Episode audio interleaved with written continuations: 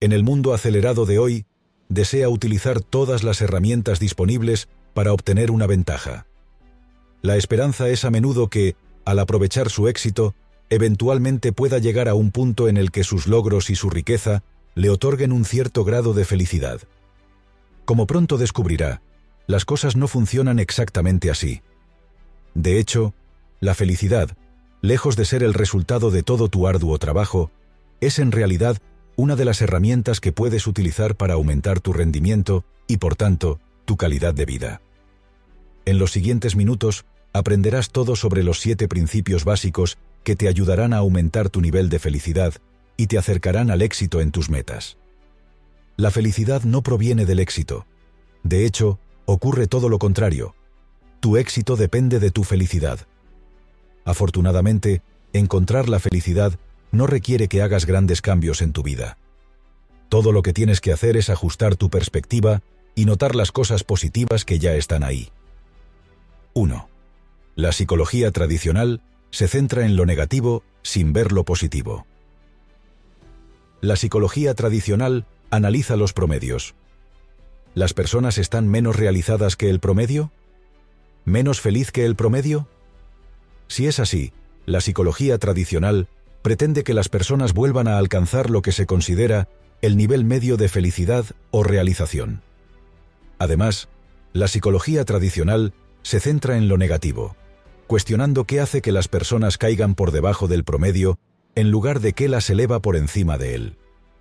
Sin embargo, el problema con este enfoque es que, en nuestra obsesión por los promedios, en última instancia, no podemos ir más allá de ese punto hacia la excelencia. Al mejorar solo en las áreas en las que le falta, pierde oportunidades de superar el promedio. Consideremos por un momento que cuatro de cada cinco estudiantes de Harvard sufren depresión y consideran sus estudios como una fuente de estrés. Al observar estos datos, la psicología tradicional consideraría que nuestros cuatro estudiantes de Harvard exhiben un nivel promedio de felicidad. Después de todo, representan la clara mayoría. Sin embargo, al hacerlo, pasan por alto por completo la única anomalía. El quinto estudiante no deprimido. Esto es importante, porque un estudiante que no está deprimido es también el que tiene más probabilidades de triunfar, tanto en la escuela como posteriormente en el trabajo. Esta comprensión de que debemos centrarnos en los aspectos positivos dio origen al campo de la psicología positiva. La psicología positiva investiga qué es lo que hace que las personas sobresalgan, con el objetivo final de aplicar ese conocimiento y con ello elevar la media. Entonces, ¿qué hace que un estudiante de Harvard tenga éxito donde los otros cuatro fracasaron? Después de vivir entre estudiantes de Harvard durante 12 años y viajar por todo el mundo tratando de descubrir qué eleva a las personas por encima del promedio, el autor descubrió que las personas exitosas lo son debido a su interpretación específica de la realidad. Por ejemplo, su experiencia con estudiantes en Soweto, Sudáfrica, reveló que la gran mayoría estaba encantada con sus estudios, ya que veían el trabajo escolar como un desafío y un privilegio. Compárese esto con los estudiantes de Harvard muchos de los cuales ven la escuela como una fuente de estrés. 2. El éxito gira en torno a la felicidad y no al revés. ¿Qué es exactamente la felicidad? Formalmente, definimos la felicidad como la experiencia de emociones positivas. Pero la verdad es que la felicidad es altamente subjetiva en relación con el individuo que la experimenta. La psicología positiva muestra que cuando nos sentimos bien y tenemos una mentalidad positiva, somos más inteligentes, nos sentimos más motivados y disfrutamos de más éxito. Los psicólogos saben desde hace mucho tiempo que las emociones negativas restringen nuestra capacidad de pensar y actuar. De hecho, probablemente hayas experimentado esto de primera mano si alguna vez te has sentido demasiado deprimido como para salir de casa. Por lo tanto, no sorprende que las emociones positivas puedan hacer lo contrario, ampliar el alcance de las posibilidades y abrir nuestra mente a nuevas ideas. En términos de neurobiología, esto es bastante obvio. Cuando experimentamos emociones positivas, nuestro cerebro se inunda de dopamina y serotonina, sustancias químicas que nos hacen sentir bien y estimulan las partes de nuestro cerebro responsables del aprendizaje, organizando nueva información, reteniéndola y recordándola de manera más eficiente más adelante.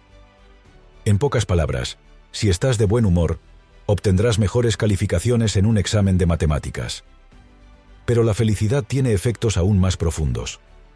Los resultados de la investigación sobre la felicidad de más de 200 estudios científicos realizados con casi 275.000 personas han descubierto que la felicidad conduce al éxito en casi todos los ámbitos de nuestras vidas, desde las relaciones hasta el trabajo, la salud y la creatividad.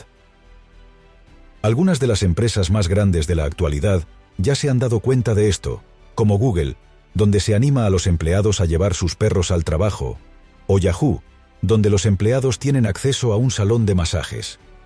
Estas cosas no solo son divertidas y relajantes, sino que también contribuyen a un mejor rendimiento. 3. La ventaja de la felicidad le dará una ventaja en el desempeño. Si alguna vez sintió que trabajar era más fácil cuando estaba de buen humor, entonces fue más que una simple coincidencia. De hecho, nuestro cerebro funciona mejor cuando nos sentimos positivos. Consideremos este estudio, en el que se midió el nivel inicial de emociones positivas de 272 empleados de la misma empresa y se comparó con su desempeño durante un periodo de 18 meses. Los investigadores descubrieron que aquellos que comenzaron más felices también terminaron recibiendo mejores evaluaciones y salarios más altos más adelante. Curiosamente, estas personas exitosas no ven la felicidad como una recompensa por su arduo trabajo y sus logros. Más bien, tienen éxito precisamente gracias a su mentalidad positiva, que les permite aprovechar al máximo sus vidas. Esta es la ventaja de la felicidad, la ventaja competitiva que se obtiene al sentirse positivo, lo que luego impulsa el desempeño. Algunas personas creen que simplemente no son personas felices y sienten que pierden los beneficios de las emociones positivas. Pero la verdad es que cualquiera puede alcanzar la ventaja de la felicidad. Es simplemente una cuestión de actitud y coherencia. Un buen punto de partida es mostrar aprecio por las pequeñas migajas de positividad esparcidas por la vida. Estos incluyen cosas como conversaciones breves pero agradables con amigos o incluso ver un vídeo divertido.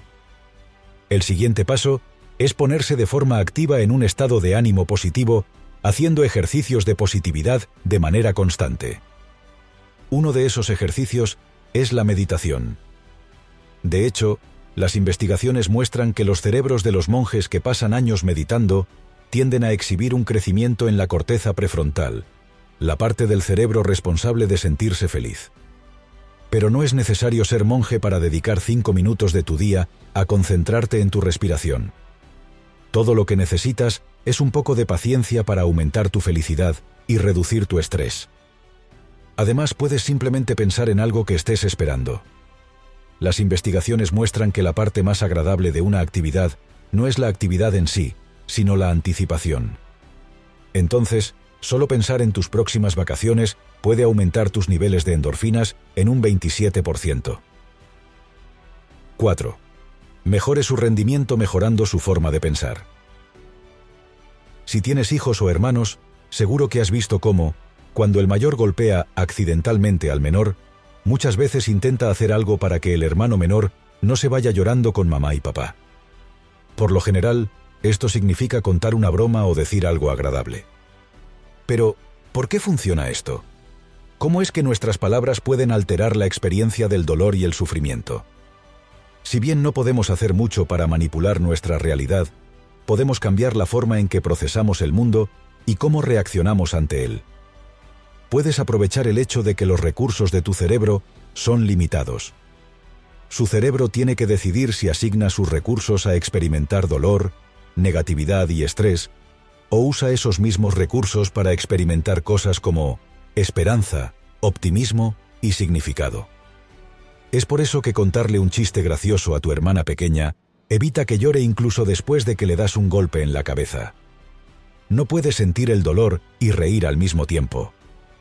Su cerebro debe elegir entre los dos. Curiosamente, la forma en que percibimos nuestras actividades diarias, más que las actividades mismas, define nuestra realidad. Por ejemplo, en un experimento de 1979, un grupo de hombres de 75 años fueron aislados durante una semana en un entorno que pretendía recrear la sensación de vivir en 1959, con ropa de época, periódicos, etc. Precisamente como si fuera 1959. En otras palabras, viajaron en el tiempo y vieron el mundo a través de la lente de una persona de 55 años. Cuando luego se les hizo pruebas de fuerza física, postura, percepción, cognición y memoria a corto plazo, la mayoría de los participantes mejoraron en todas las categorías. En esencia, al cambiar su forma de pensar, cambiaron su capacidad de desempeño. Lo mismo ocurre con la felicidad. Tener una mentalidad positiva puede conducir a la verdadera felicidad y a un mayor rendimiento. De hecho, cuanto más crea en su capacidad para tener éxito, más probabilidades tendrá de lograrlo. 5. Entrena tu cerebro para buscar lo positivo sobre lo negativo. En este punto, deberías estar convencido del poder de una mentalidad positiva y probablemente quieras saber qué puedes hacer ahora para ser más feliz. Para empezar, comprenda que su mente adopta patrones de visión del mundo. Tomemos como ejemplo este estudio de Harvard, en el que investigadores pagaron a 27 personas para que jugaran Tetris durante varias horas al día durante tres días consecutivos. Después de un par de días, los participantes dijeron que habían comenzado a hacer cosas como arreglar cajas de cereal en el supermercado en líneas rectas e incluso se imaginaron volteando edificios para que quepan más densamente en la calle. Esta obsesión ahora se conoce como efecto Tetris. Este efecto viene en dos variaciones. El primero es el efecto negativo del Tetris. Esto ocurre cuando su cerebro se atasca en patrones que perjudican sus posibilidades de éxito. Por ejemplo, los auditores fiscales, cuyo trabajo se centra en encontrar errores, tienden a ver solo las debilidades de sus colegas en lugar de sus fortalezas. Esto contrasta con el efecto positivo Tetris, mediante el cual tu cerebro ha sido entrenado para buscar oportunidades que aumenten el éxito. Básicamente, cuanto más positividad experimente tu cerebro, más optimista te volverás. Por lo tanto, debes buscar activamente experiencias positivas, ya que los estudios han demostrado que las personas optimistas establecen metas más difíciles y se esfuerzan más por alcanzarlas que sus contrapartes pesimistas. Una forma de dirigir tu atención hacia la positividad sería hacer un ritual de escribir tres cosas buenas que sucedieron el día anterior. Esto incluye todo lo que fue positivo, no tiene que ser profundo siempre que sea específico. Por ejemplo, podría ser una broma que te hizo reír, un logro, una conexión fortalecida, etc. Si bien la tarea es simple, requiere coherencia para ser eficaz. Si puedes desarrollar este hábito, estarás constantemente buscando experiencias positivas, que a su vez aumentarán la calidad de tu día y, por tanto, la calidad de tu vida. 6 convirtiendo el impulso negativo en impulso positivo. Una misma situación puede verse desde una variedad de perspectivas, y estas perspectivas son de suma importancia cuando se trata de su felicidad y éxito. Después de una crisis o adversidad, tu mente sigue uno de tres caminos. 1. El evento negativo no produce ningún cambio, y terminas donde empezaste. 2. Otras consecuencias negativas terminas peor después del evento. Este camino es la razón por la que tenemos miedo al conflicto y al desafío. El tercer camino. Utilizar la adversidad y el fracaso para volverse aún más fuerte y más capaz que antes. Encontrar el tercer camino es la diferencia entre aquellos que quedan congelados por el fracaso y aquellos que lo superan. Esto se debe a que las personas no se definen por los acontecimientos que les suceden, sino por lo que son capaces de producir a partir de esos acontecimientos. Por ejemplo, cuando Walt Disney fue despedido de un periódico por su falta de creatividad, no buscó una nueva carrera. Se duplicó y ahora es mundialmente conocido. Además, nuestra mente crea contrahechos después de una crisis, es decir, escenarios alternativos que nos ayudan a evaluar lo que acaba de ocurrir. Digamos, por ejemplo, que estabas en un banco mientras lo asaltaban y sufriste una herida de bala en el brazo. ¿Tienes mala suerte porque fuiste el único al que le dispararon? o tuvo suerte de que le dispararan en el brazo y no en la cabeza. Tu cerebro crea los contrahechos sin tu participación, pero tienes la opción de elegir cuáles quieres creer. Por lo tanto, debes elegir aquellos que te hagan sentir bien y produzcan resultados positivos para el futuro. El éxito no se trata de no caer nunca, se trata de esforzarse para poder ser más feliz y tener más éxito. Ese es el tercer camino. No caer, sino caer. Michael Jordan, por ejemplo, no se cayó cuando lo sacaron del equipo de baloncesto de su escuela secundaria. En cambio, utilizó ese evento como motivación para entrenar más duro y convertirse en la leyenda que es. 7. Obtener el control y centrarse en pequeños cambios es la forma de lograr las mayores mejoras. Uno de los principales impulsores del éxito es la creencia de que tenemos control sobre nuestro futuro, y de hecho, es uno de los impulsores más fuertes del bienestar y el rendimiento. Aquellos que creen que tienen poder sobre sus resultados disfrutan de mayores logros académicos y profesionales y son más felices en el trabajo. Piense en un atleta exitoso, por ejemplo. No culpa a los árbitros ni al clima cuando pierde, y ciertamente no atribuye sus victorias a golpes de fortuna. Sin embargo, esta sensación de control puede desmoronarse fácilmente cuando nuestros niveles de estrés aumentan hasta el punto en que sentimos que ya no podemos seguir el ritmo. Y cuando te concentras demasiado en las cosas que realmente no puedes controlar, te volverás menos feliz y perderás motivación y confianza. Pero este control se puede recuperar. Una forma es expresar con palabras sus emociones negativas. Escriba lo que siente o hable de ello con alguien en quien confíe. Los escáneres cerebrales muestran que expresar con palabras las emociones negativas disminuye su poder y, en última instancia, es el primer paso para recuperar el control. En este punto, puedes seguir adelante concentrándote en objetivos pequeños. A medida que acumules recursos, conocimientos y confianza, podrás lograr metas aún mayores. Además, haga un esfuerzo por distinguir las características de la situación que puede controlar y las que no. Un ejercicio que puedes utilizar para hacer esto es hacer una lista de dos columnas, una para las cosas que puedes controlar y otra para las cosas que no puedes. No te estreses por las cosas que están fuera de tu control. Esto le permitirá centrar su energía y esfuerzos en las cosas en las que puede influir, aumentando así las posibilidades de éxito. Y no ataques cada elemento de tu lista a la vez. Incluso los pequeños éxitos suman grandes logros. 8. La fuerza de voluntad por sí sola no puede afectar el cambio. En cambio, trate de minimizar las barreras y formar buenos hábitos.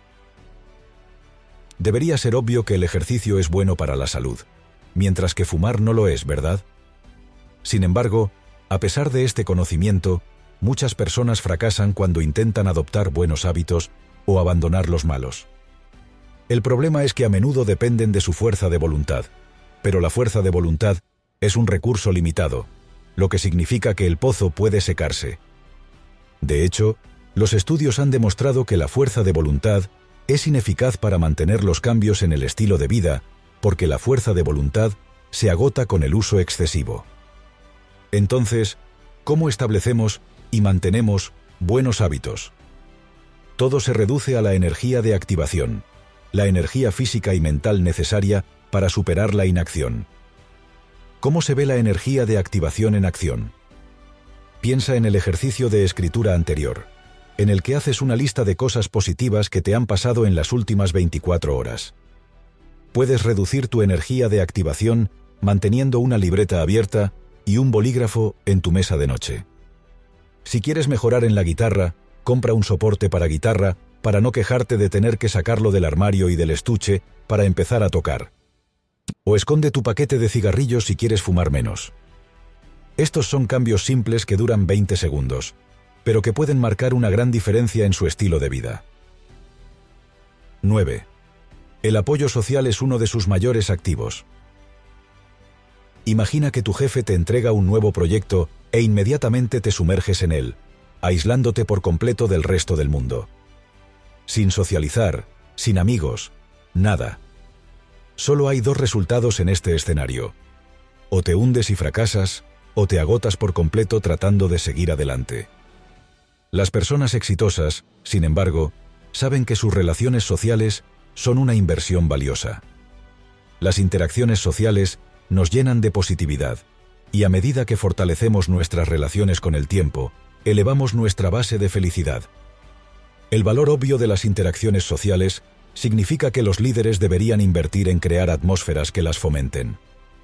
Desafortunadamente, algunos líderes creen que no tienen tiempo para socializar con sus empleados, que perderán autoridad o que debería haber una distinción clara entre trabajo y amistad. Pero una investigación del MIT ha descubierto que los empleados con vínculos fuertes con sus gerentes producen más ganancias que aquellos con vínculos más débiles. Entonces, si estás en una posición de liderazgo, tómate el tiempo para presentar a todos los nuevos miembros de tu equipo, incluso a diferentes departamentos, o haz cosas como programar almuerzos de equipo. Lo más importante, muestra gratitud.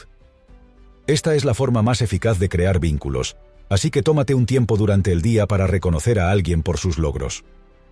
Asegúrate de que este reconocimiento sea personal y especialmente frente a otros si es posible, como en una reunión mensual. 10. Tienes el poder de compartir tu felicidad con el mundo. Cuando utiliza estos principios para realizar cambios positivos en su vida, también está transformando inconscientemente los comportamientos de un sinnúmero de personas. La neurociencia explica esta adopción inconsciente de comportamiento con las neuronas espejo. Estos hacen que imites el comportamiento de los demás o experimentes lo que crees que están experimentando. Por ejemplo, cuando ves en la televisión que alguien se golpea la rodilla, inmediatamente te encoges y agarras la tuya como si te doliera. Lo mismo se aplica a tu forma de pensar. Si te sientes ansioso o negativo, es probable que esto haga que tus colegas sientan lo mismo. Por supuesto, también ocurre lo contrario. Cuanto más feliz seas, más felices serán todos los que te rodean. Las empresas lo saben desde hace tiempo. Es por eso que las comedias de televisión usan una pista de risas. A veces, estos efectos dominó son tan grandes que generan un efecto mariposa, es decir, la idea de que una mariposa batiendo sus alas puede crear un huracán en el otro lado del mundo. De hecho, pequeños cambios pueden desencadenar cambios enormes. Y cada uno de nosotros es como la mariposa. Una sola persona que utilice su felicidad puede cambiar positivamente la dinámica de un grupo completo, e incluso del mundo.